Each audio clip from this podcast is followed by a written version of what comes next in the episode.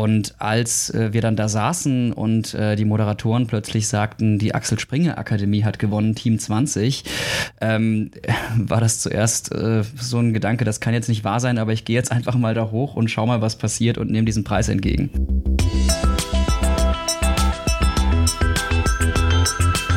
Herzlich willkommen bei Aufmacher, dem Podcast der Axel Springer Akademie. Dieser Podcast richtet sich an alle, die sich für den Beruf als Journalistin bzw. Journalist interessieren oder auch für die Ausbildung hier auf der Akademie. Mein Name ist Mathis Katnick, ich bin Volontär im Team 25 und der Stammredaktion Business Insider. Heute zu Gast sein wird Sebastian Gubernator. Er war ursprünglich in Team 20 der Axel Springer Akademie, schreibt jetzt bei Welt, war auch damals bei der Welt als Stammredaktion und hat das Projekt Sachwa jetzt als Chef vom Dienst mitbetreut. Das war das Holocaust-Projekt auf Snapchat. Die Folge mit ihm haben wir bereits vor Corona-Zeiten aufgezeichnet. Und weil das Leben nicht nur aus Corona besteht, haben wir uns dafür entschieden, sie heute trotzdem zu bringen. Und es gibt noch ein paar andere Gründe. Einerseits habt ihr noch bis zum 1.6. Zeit, euch für die Axel Springer Akademie zu bewerben. Also es gilt hier keine Zeit zu verlieren.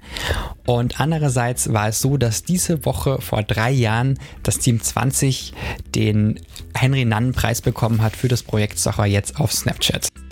Darüber werden wir gleich sprechen und an dieser Stelle jetzt aber nochmal ein ganz wichtiger Hinweis. Das Thema Corona beschäftigt uns Journalisten natürlich sehr intensiv und genau darüber wird es auch nochmal einen eigenen Podcast geben im Laufe dieses Monats. Jetzt geht's aber erstmal los mit Sebastian Gubernator. Ihr habt es mit eurem Projekt Sacher jetzt während des Volontariats zu einem der wichtigsten Preise geschafft, nämlich dem Henry Nunn Preis. Du durftest den stellvertretend für dein Team entgegennehmen, bist damals auf die Bühne gegangen. Wie hast du dich dabei gefühlt, als du auf der Bühne warst? Ähm, das war natürlich ein ganz besonderes Gefühl, äh, weil der Henry-Nannen-Preis eine Auszeichnung ist, die im Journalismus in Deutschland wirklich sehr wichtig ist und von dem man vielleicht als junger Journalist äh, das, den Gedanken hat, irgendwann könnte man den mal gewinnen, aber wahrscheinlich doch eher nicht. Und äh, dann war es so, dass wir im ersten Jahr unserer Ausbildung waren und äh, auf einmal nominiert waren für diese Auszeichnung und nach Hamburg eingeladen wurden und die ganze Zeit dachten, ja, das wird irgendwie eine ganz nette Veranstaltung Veranstaltung, aber wir schaffen das nie im Leben, diesen Preis wirklich zu gewinnen. Und als äh, wir dann da saßen und äh, die Moderatoren plötzlich sagten, die Axel Springer Akademie hat gewonnen, Team 20, ähm, war das zuerst äh, so ein Gedanke, das kann jetzt nicht wahr sein, aber ich gehe jetzt einfach mal da hoch und schau mal, was passiert und nehme diesen Preis entgegen. Ihr habt diesen Preis bekommen für das Projekt Sachor jetzt. Das war euer Masterpiece. Und in diesem Masterpiece ging es quasi darum, die Geschichten von Holocaust-Überlebenden auf Snapchat zu erzählen. Wie kamt ihr denn auf diese außergewöhnliche Idee? Das fing damit an, dass wir Margot Friedländer zu uns in die Akademie eingeladen hatten. Margot Friedländer ist äh, eine ganz tolle ältere Frau, die den Holocaust überlebt hat, die in Berlin geboren wurde und die ganz oft an Schulen geht und mit, mit jungen Menschen darüber spricht, was sie damals erlebt und überlebt hat. Und ähm, für viele von uns war das damals das erste Mal, dass wir überhaupt mit einer Holocaust-Überlebenden im, im echten Leben gesprochen haben, auch für mich. Und dieses Treffen hat einen wahnsinnigen Eindruck bei uns hinterlassen. Also ganz am Ende von diesem Gespräch hat sie uns angeschaut und gesagt, ähm, wir Zeitzeugen werden in den nächsten Jahren nicht mehr da sein. Ihr müsst die Zeitzeugen sein, die wir dann nicht mehr sein können. Und das hat uns zum Nachdenken gebracht darüber, wie wir junge Menschen mit solchen Holocaust-Überlebenden in Kontakt äh, bringen könnten. Und so ist Sacho jetzt entstanden, weil unser Gedanke damals war, auf Snapchat erreichen wir junge Menschen.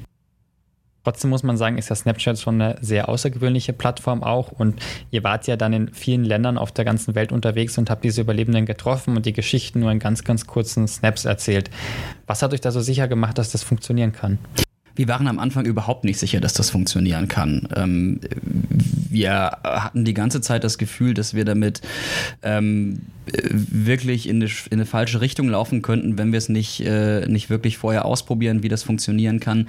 Und deshalb haben wir ganz, ganz viel experimentiert, bevor wir die eigentlichen Stories auf Snapchat hochgeladen haben. Wir sind mehrfach äh, in die KZ-Gedenkstätte Sachsenhausen gefahren, außerhalb von Berlin, haben da Probeaufnahmen gemacht, haben versucht, so ein eigenes Storytelling zu entwickeln, ähm, das auf Snapchat funktioniert. Also uns war ganz, ganz früh klar, dass wir zum Beispiel keine lustigen Filter verwenden dürfen, die es da auf Snapchat so gibt. Ähm, aber wie genau man so eine Story aufbauen kann, das war sehr, sehr viel Arbeit, bevor das eigentliche Projekt dann tatsächlich zu sehen war. Bei diesem Projekt warst du einer der beiden Chefs vom Dienst. Wie ging es dir mit dieser Aufgabe während der Akademiezeit? Das war eine ziemliche Herausforderung für mich, weil ich vorher nie in der Position war, dass ich ein Team leiten durfte, dass ich, dass ich quasi die Fäden in der Hand halten durfte bei so einem großen Projekt. Ähm, ich habe mich dann aber sehr schnell äh, da reingefunden und äh, ich habe das ja auch nicht alleine geleitet, sondern mit einem Kollegen zusammen.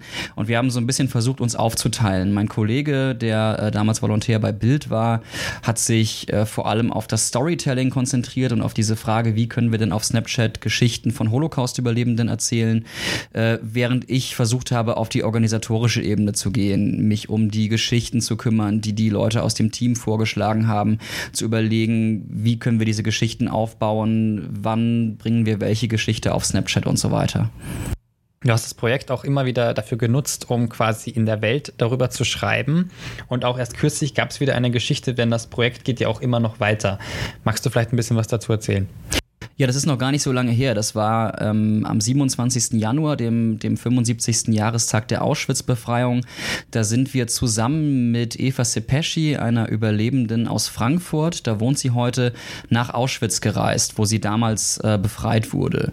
Und das war für uns, den Kollegen, der dabei war und mich, äh, eine ganz, ganz besondere Reise, weil wir noch nie vorher so lange mit einer Überlebenden unterwegs waren. Das ging über mehrere Tage insgesamt. Und weil wir eben das erste Mal Mal ähm, mit einer solchen Person an dem Ort waren, an dem sie damals befreit wurde und an dem sie furchtbare Dinge erlebt hat. Und das ging mir persönlich sehr nah. Ich bin von dieser Reise zurückgekommen und, und habe noch Tage und Wochen lang darüber nachgedacht, wie, wie diese, diese Frau und andere Überlebende tatsächlich in Auschwitz standen äh, und man ihnen angesehen hat, wie sie von ihren Gefühlen übermannt wurden. Kommen wir jetzt ein bisschen zurück zu deinen Anfängen in den Journalismus. Ab wann war denn für dich klar, dass du Journalist werden möchtest? Das war mir schon relativ früh während der Schulzeit klar. Ich habe dann auch die ersten Praktika gemacht ähm, und habe während des Studiums auch immer das Ziel gehabt, dass ich als Journalist arbeiten möchte und wusste auch schon sehr früh, dass ich äh, über eine Journalistenschule in dem Beruf möchte. Ich habe sehr viel darüber gelesen und ähm, habe mich dann unter anderem für die Axel Springer Akademie interessiert, weil sie eben einerseits als Journalistenschule fungiert und man eine sehr intensive Ausbildung hier erlebt, auf der anderen Seite aber auch auch ein Volontariat an die Ausbildung gekoppelt ist. Man also tatsächlich sofort auch in der Redaktion eingesetzt wird und äh, sehr schnell sehr viel Erfahrung sammelt. Kannst du dich denn noch an dein Auswahlgespräch damals erinnern? Ja, kann ich sehr gut sogar noch. Ähm, ich saß damals mit einer anderen Bewerberin in dem Gespräch äh, und uns gegenüber saßen, äh, saß eine ganze Gruppe von Personen, wie das, wie das hier üblich ist bei den Gesprächen. Also die Akademieleitung war da, Leute aus der Chefredaktion, andere Redakteure von der Welt. Und ich weiß noch, dass mir ganz am Anfang eine Frage gestellt wurde, die mich erstmal so ein bisschen aus der Bahn geworfen hat. Ähm, die erste Frage war nämlich, Herr Gubernator, Sie sind ganz schön großkotzig, oder? Und ähm, das war so ein, so ein kurzer Moment, in dem ich dann erstmal verunsichert war und nicht so genau wusste, worauf die eigentlich hinaus wollen. Ähm, und äh, habe dann eben nachgefragt, was meinen Sie damit? Und dann wurde da in diesen Bewerbungsunterlagen geblättert, die ich vorher eingeschickt hatte und so eine Stelle vorgelesen in dem Bewerbungsformular, in dem ich geschrieben hatte, dass ich finde, dass viele Journalisten erstaunlich schlechte Arbeit leisten. Und ich hatte das überhaupt nicht großkotzig oder arrogant gemeint, sondern ich meinte damit, dass in, in sehr vielen Redaktionen äh, noch immer nicht die Möglichkeiten genutzt werden, die zum Beispiel die Digitalisierung bietet. Und dass ich aber lernen möchte, wie es besser geht, und zwar an der Axel Springer Akademie. Das war eigentlich so mein Gedanke dahinter. Ähm, aber im ersten Moment hat mich diese Frage ziemlich äh, rausgeworfen. Und ich glaube, wenn man sich bewirbt dann äh, und in diesem Gespräch tatsächlich sitzt, dann sollte man sich von solchen Fragen einfach nicht verunsichern lassen. Also der Rest des Gesprächs war auch sehr nett, aber wenn mal eine provokante Frage kommt, dann einfach nicht verunsichern lassen. Ähm, äh, die Leute wollen einen testen, aber sie wollen an wirklich nichts Böses. Für alle, die sich hier bewerben möchten, hast du irgendwelche Tipps, worauf die achten sollten? Ähm, also ein Tipp wäre, wie gesagt, ähm, dass man sich nicht im Gespräch verunsichern lassen soll, dass man immer ähm, in, in der Offensive bleiben sollte. Man sollte auf jeden Fall neugierig sein. Das ist immer noch der Kern des Journalismus. Man muss Fragen stellen wollen, man muss rausgehen wollen und mit Menschen sprechen wollen. und äh, ein Punkt, von dem ich glaube, dass er äh, immer weiter unterschätzt wird. Man sollte auf jeden Fall auch eine gute Allgemeinbildung haben. Auch in Zeiten von Google ähm, ist das so, dass man in bestimmten Situationen einfach schnell reagieren muss und da hilft es, wenn man sich gut auskennt mit vielen Themen. Während der Zeit auf der Akademie gibt es bei uns hier jede Woche auch so ein Studium Generale. Das ist ein Treffen, wo das gesamte Team eine Persönlichkeit trifft und quasi die anderthalb Stunden interviewen kann. Und das soll dann auch als Hintergrundgespräch dienen und als Interviewübung. Ihr hattet auch ziemlich viele Gäste. Was war denn für dich so der spannendste Gast? Ähm, ich glaube, der spannendste Gast, den wir hatten, war Tilo Sarrazin. Ganz einfach, weil er natürlich eine sehr umstrittene Person ist ähm, und es ein sehr, sehr spannendes Gespräch war. Wir haben sehr intensiv Argumente ausgetauscht, äh, haben sehr intensiv über die Thesen diskutiert, die er in seinen Büchern verbreitet. Und das war äh, in Teilen ein sehr emotionales Gespräch äh, auf beiden Seiten mit einer starken Konfrontation. Aber das hat mir sehr viel gezeigt darüber, wie man in Interviewsituationen oder als Journalist generell äh, mit solchen Personen umgehen kann. Und das fand ich persönlich äh, sehr, sehr spannend. Wie läuft so dein typischer Arbeitstag im Moment ab? Ich bin bei der Welt als Nachrichtenredakteur tätig. Das heißt, ich bin auf der einen Seite dafür zuständig, dass äh, die Ereignisse, die auf der Welt passieren und von denen wir glauben, dass sie relevant sind für unsere Leser, dass sie unsere Leser interessieren, dass die möglichst schnell in Form einer Nachricht auf unserer Online-Plattform landen, auf welt.de. Ähm, das heißt, ich äh, entscheide, was eine Nachricht ist. Ich produziere Nachrichten, ich schreibe Nachrichten zusammen. Das ist der eine Teil, um den ich mich kümmere. Der andere Teil ist, ist, dass ich als Reporter rausgehe, zu den Menschen fahre, mit den Menschen spreche und äh, größere Geschichten für Welt und Welt am Sonntag aufschreibe. Was war so die größte Geschichte, die du für Welt bisher gemacht hast?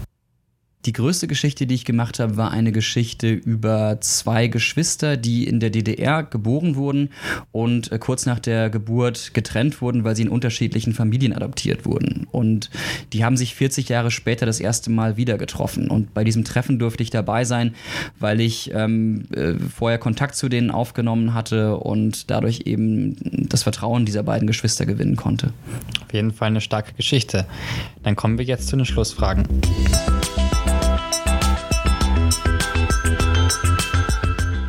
Das wichtigste Interview habe ich geführt mit mit Ronald Lauder, dem Präsidenten des jüdischen Weltkongresses.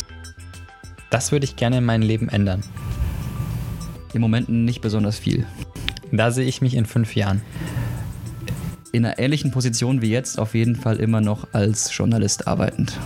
Die bisher größte Party meines Lebens habe ich gefeiert in? Äh, wahrscheinlich in Las Vegas.